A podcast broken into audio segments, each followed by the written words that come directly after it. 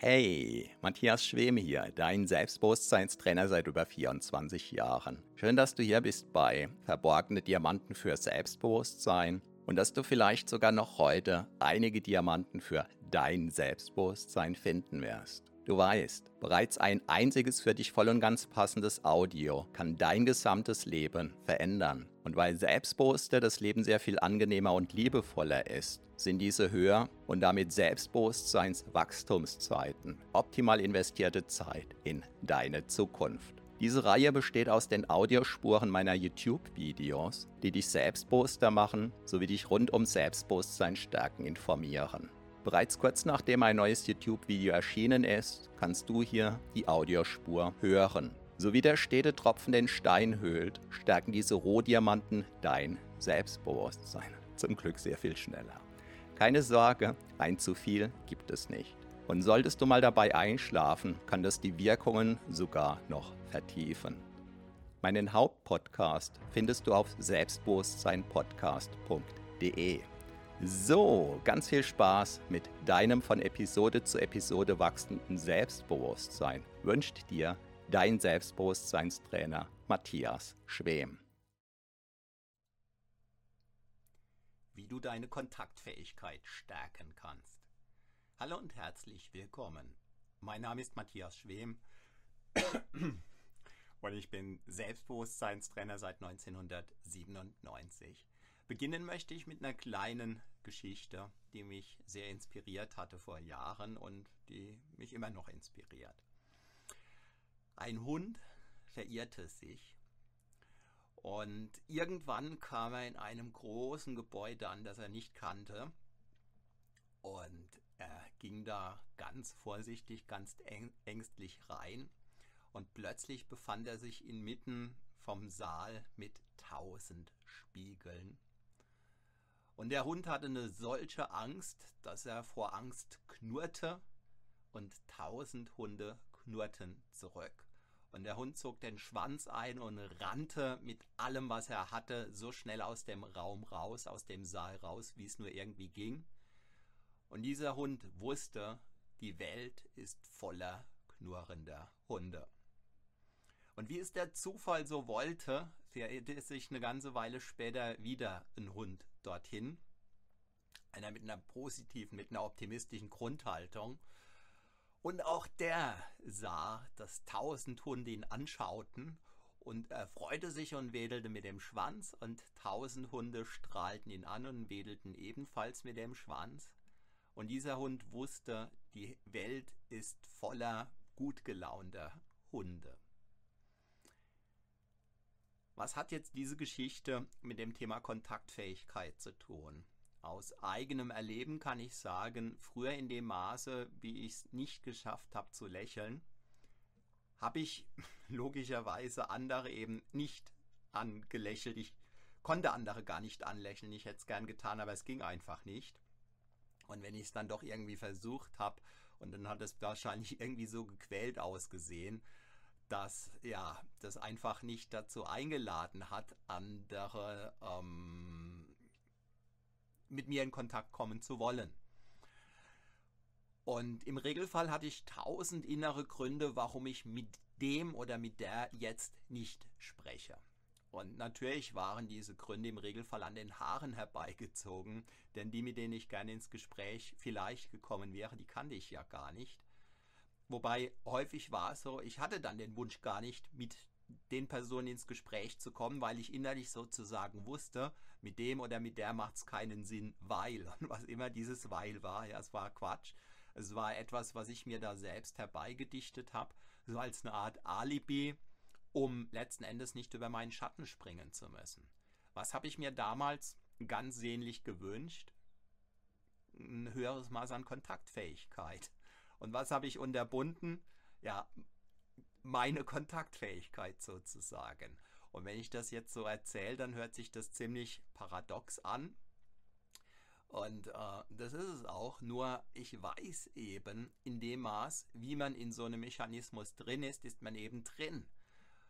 Ja, aber unabhängig davon, der prinzipielle Weg da raus ist einfach der, dass man über seinen Schatten springt, dass man über seinen Schatten springen muss. Und aus eigener Erfahrung kann ich sagen, das ist nicht leicht und aber es ist sicherlich schwerer, nicht mit anderen ins Gespräch zu kommen auf Dauer.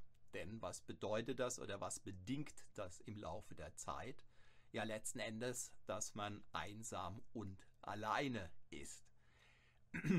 Typischerweise ist es so, solange jemand noch in der Schule ist oder in der Ausbildung oder studiert, ja, da ist man in unterschiedlichen, ich nenne es einfach mal Zwangsgemeinschaften drin. Ja, Zwang soll jetzt nicht suggerieren, dass es was Schlimmes, was Schlechtes ist, aber es ist einfach so, es sind dann Menschen um einen herum und man lernt dadurch eben automatisch andere Menschen kennen. Man hat zwar nicht die freie Wahl im Regelfall, mit wem man in der Klasse zum Beispiel ist oder wer bei einem in der Ausbildungsgruppe ist, aber der Vorteil ist ganz klar der, dadurch, dass man immer wieder neue Leute um sich herum hat, lernt man immer wieder neue Leute kennen. Und dann ist es bei ganz vielen Menschen so, zumindest bei denen, die sich jetzt beruflich nicht groß verändern oder verändern wollen, ja, dann sitzt man zum Beispiel mit den drei, vier, fünf Kollegen in einem Büro und kennt vielleicht noch den Hausmeister und noch, noch ein paar weitere Kollegen aber im Wesentlichen verändert sich für solche Menschen im Laufe der Jahre kaum etwas, außer, das ist jetzt so eine typische Erfahrung, die mir von, von Teilnehmern zum Beispiel geschildert wird. Ähm, hi Willi, schön, dass du dabei bist. Dass zum Beispiel der beste Freund meinetwegen heiratet und wegzieht und jemand anderes, der zieht aus beruflichen Gründen weg mit einem dritten will man selbst, aus welchen Gründen auch immer, keinen Kontakt mehr haben. Ja, beim vierten da entwickelt sich der Freundeskreis irgendwie so, dass man sich aus den Augen verliert und so weiter und so fort. Und oft ist es dann so, dass über die Jahre hinweg bei den Menschen, die ich jetzt gerade so beschreibe, der Freundeskreis eben immer weiter schrumpft. Und anfangs bemerken die Menschen das häufig nicht direkt, weil es sind genug Menschen um einen herum. Aber dann, wenn man es merkt, dann haben viele den Eindruck, so nach dem Motto, jetzt ist es zu spät. Und äh, zu spät ist es nie. Es gibt Menschen, ich kenne viele, die mit 60 Jahren erst oder überhaupt erst ähm, ihre Kontaktfähigkeit trainieren. Das waren oft Menschen, die in der Ehe waren. Und ähm, da gab es eben bestimmte Bekannte, mit denen man sich getroffen hat. Und entweder ist der Ehepartner gestorben oder manchmal ist es ja so in dem Maß, wie endlich der wohlersehnte Ruhestand da ist. Ja, auf einmal klappt es mit der Ehe nicht mehr, weil man sich 24 Stunden lang auf der Pelle sitzt oder so. Und so gibt es einige Paare, die sich dann trennen. Ja, und häufig ist es so, mit der Trennung bleiben auch ganz viele Freunde auf der Strecke. Und dann stellt sich eben die Frage, was tun? Und mein Vorschlag ist einfach der, dass man sich fest vornimmt, andere Menschen kennenzulernen. Das ist meines Erachtens erstmal der allerwichtigste erste Schritt, dass man die Entscheidung trifft. Ich möchte Menschen kennenlernen. Und dann ist die gute Frage die, die wichtige Frage, wo lerne ich andere Menschen kennen? Und äh, das ist eine Frage, die kann man sich nur selbst beantworten. Nicht indem man sich hinsetzt und denkt zehn Minuten drüber nach und hat dann die Antwort. Vielleicht klappt es bei dir. Bei vielen ist es so, bei mir war es so, ich habe eine ganze Weile gebraucht und experimentieren müssen, bis ich endlich ähm, für mich ja, ein passendes Umfeld gefunden habe und letzten Endes auch entsprechende Strategien, sodass ich auf Menschen zugehen konnte und es mit ja, einer gewissen Wahrscheinlichkeit einfach in ein Gespräch geführt hat. Und ja, die Leute, mit denen man sich dann eben öfter mal trifft, da kann es eben sein, dass sich eine Freundschaft ähm, entwickelt. Willi schreibt gerade, ich finde es teilweise sogar schön, mit Menschen zusammen zu sein, die richtig langweilig und komisch sind. Über solche mache ich mich immer lustig. Naja, gut. Kann man natürlich so nutzen. Meine Oma sollte letztens Parship nutzen, da fühlte sie sich richtig beleidigt, aber sie hat so viele Freunde. Ja, das meine ich damit. Ähm, für, für jeden, ja, jeder braucht eben seinen Weg. Und für den einen passt es vielleicht, über Partnerbörsen zu gehen, als ich damals Single war, habe ich das, habe ich alle möglichen Wege ausprobiert. Und ich habe ungefähr zwei Jahre gebraucht, bis ich damals gemerkt habe, Disco ist definitiv nicht mein Jagdterrain. Ähm, ja, ich habe es da im Wesentlichen nie geschafft, mit irgendjemandem ins Gespräch zu kommen. Ich habe dann für mich herausgefunden, ja, da, wo ich entspannt eine Tasse Kaffee trinken kann, da ist die Wahrscheinlichkeit immens viel höher, dass ich nicht nur mit einer Person ins Gespräch komme, sondern möglicherweise ja, mit, mit mehreren Leuten. Und es mag sein, dass für, für dich vielleicht beim Sport äh, der, der perfekte der perfekte Rahmen ist, um andere Leute kennenzulernen. Also häufig ist es so, dass wenn man etwas tut, also zum Beispiel Sport oder ja, Kochkurs, ist also tatsächlich häufig der Renner, für, für Männer zumindest. Warum? Im Kochkurs sind meistens Frauen. Und wenn man dann als Mann, als Single-Mann hinkommt und dann, ja, mit einer gewissen Wahrscheinlichkeit lernt man da dann eben auch eine Single-Frau kennen. Vor allem sind im Regelfall eben viele Frauen dort. ähm, ich habe, ich glaube, zwei oder drei Videos bisher gemacht zum Thema äh, in Kontakt kommen. Ich habe da ja so eine Serie gestartet, falls du das aufmerksam verfolgt hast. Dann fragst du dich vielleicht, wann es mit dieser Serie weitergeht. Äh, bald, da fehlen noch so ungefähr zwei, drei Videos. Und dann ist so ein gewisses, äh, ich sag mal, Set an Videos, an, an Vorgehensweisen nach meinem Verständnis rund.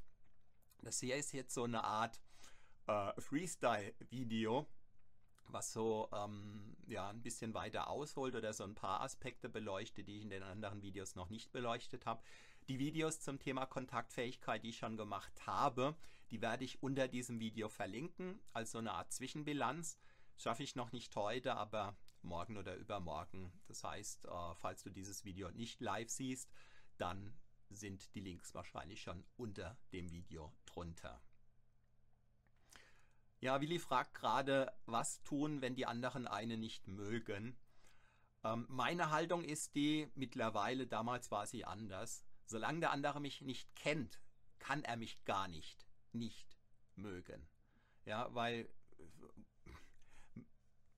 wie soll der mich nicht mögen können, wenn er mich nicht kennt? Ja, es kann sein, dass dem meine Nase nicht gefällt oder sonst was, okay. Ähm, da würde ich dann sagen, das ist sein Problem. Meine Haltung ist heute, äh, wer mit mir nicht ins Gespräch kommen möchte, naja, der hat halt Pech gehabt, weil dann unterhalte ich mich eben mit dem nicht. Und ähm, da sage ich nicht hochnäsig und auch nicht auf dem hohen Ross sitzend, sondern ähm, ich denke, ein Gespräch kommt dann eben zustande, wenn zwei Menschen prinzipiell in dem Moment die Bereitschaft dazu in sich tragen, ähm, dass ein Gespräch zustande kommen kann. Und wenn es für einen der beiden, warum auch immer, nicht passt, und dann kommt jetzt halt kein Gespräch zustande. Und wenn sich beide noch nicht kennen, dann kann es nach meinem Verständnis niemals mit ähm, dem Nicht-Mögen zusammenhängen. Denn nach meinem Verständnis kann man jemanden nur dann nicht mögen, wenn man ihn kennt als zwingende Voraussetzung. Und äh, die Frage ist eher, was glaube ich, warum der andere mich zum Beispiel vermeintlich ja, auslacht oder warum der andere mich vermeintlich schief anguckt oder so. Ähm, aber ja, wenn der andere mich nicht kennt, wenn ich den anderen nicht kenne, woher will ich dann wissen, dass der mich schief anguckt? Es könnte ja sein, dass der immer so guckt oder es könnte sein, dass das eher ein Zeichen von Offenheit bei dem ist, weil der andere vielleicht normalerweise so verschlossen ist, dass in seinem Gesicht normalerweise gar keine Regung ist und dieser vermeintliche schiefe Blick könnte ein Zeichen dafür sein, dass die Person versucht, mich anzulächeln. Das weiß ich ja nicht. Ja, Willi schreibt gerade in meiner Klasse sind alle immer auf Hass eingestellt, falls wer Neues kommt. Ja, ähm, je nachdem in welchen, ich sag jetzt einfach mal, Gruppen man sich bewegt. Und Schule ist halt im Regelfall eine Zwangsgemeinschaft. Da ist es oft so, es wird dann, ich sag einfach mal so lapidar, so platt aus einer Art Herdentrieb heraus agiert. Und im Grunde genommen ist jedem klar, dass was da geschieht, ist nicht die freie Wahl des Einzelnen. Aber würde man in der Klasse ja anders reagieren als alle anderen und dann läuft man vielleicht Gefahr, unter die Räder zu kommen. Ähm, also in Gruppen oder in Kontakt mit Gruppen zu kommen, das ist nochmal ein ganz eigenständiges Kapitel. Also im Moment geht es mir mehr so um den Aspekt, dass ich als Einzelperson mit einer anderen Einzelperson, also mit einer Person, die da jetzt gerade alleine sitzt, steht, geht, ähm, ins Gespräch komme. Ja, das soll so ein kurzer Impuls für heute Abend gewesen sein. Ich komme übrigens gerade von einem Polterabend. Da ist mir das Thema sozusagen live begegnet und ich werde jetzt gleich auch wieder auf diesen Polterabend gehen, um meine Kontaktfähigkeit weiter zu trainieren. Meine Haltung ist die, egal auf welchem Level der Kontaktfähigkeit man unterwegs ist. Es gibt immer noch so viele wunderbare, nette Menschen, die man noch nicht kennt. Und in diesem Sinn bedanke ich mich recht herzlich für deine Aufmerksamkeit. Wenn dir dieses Video gefallen hat, dann zeig es mir bitte mit 1, 2, 3 Daumen hoch oder auch mit einem, wie du magst. Ich würde mich sehr freuen, wenn du auch morgen wieder zuschaltest. Du weißt ja vielleicht, dass ich täglich live auf Sendung bin. Und in diesem Sinne wünsche ich dir bis dahin eine gute Zeit. Mein Name ist Matthias Schwem.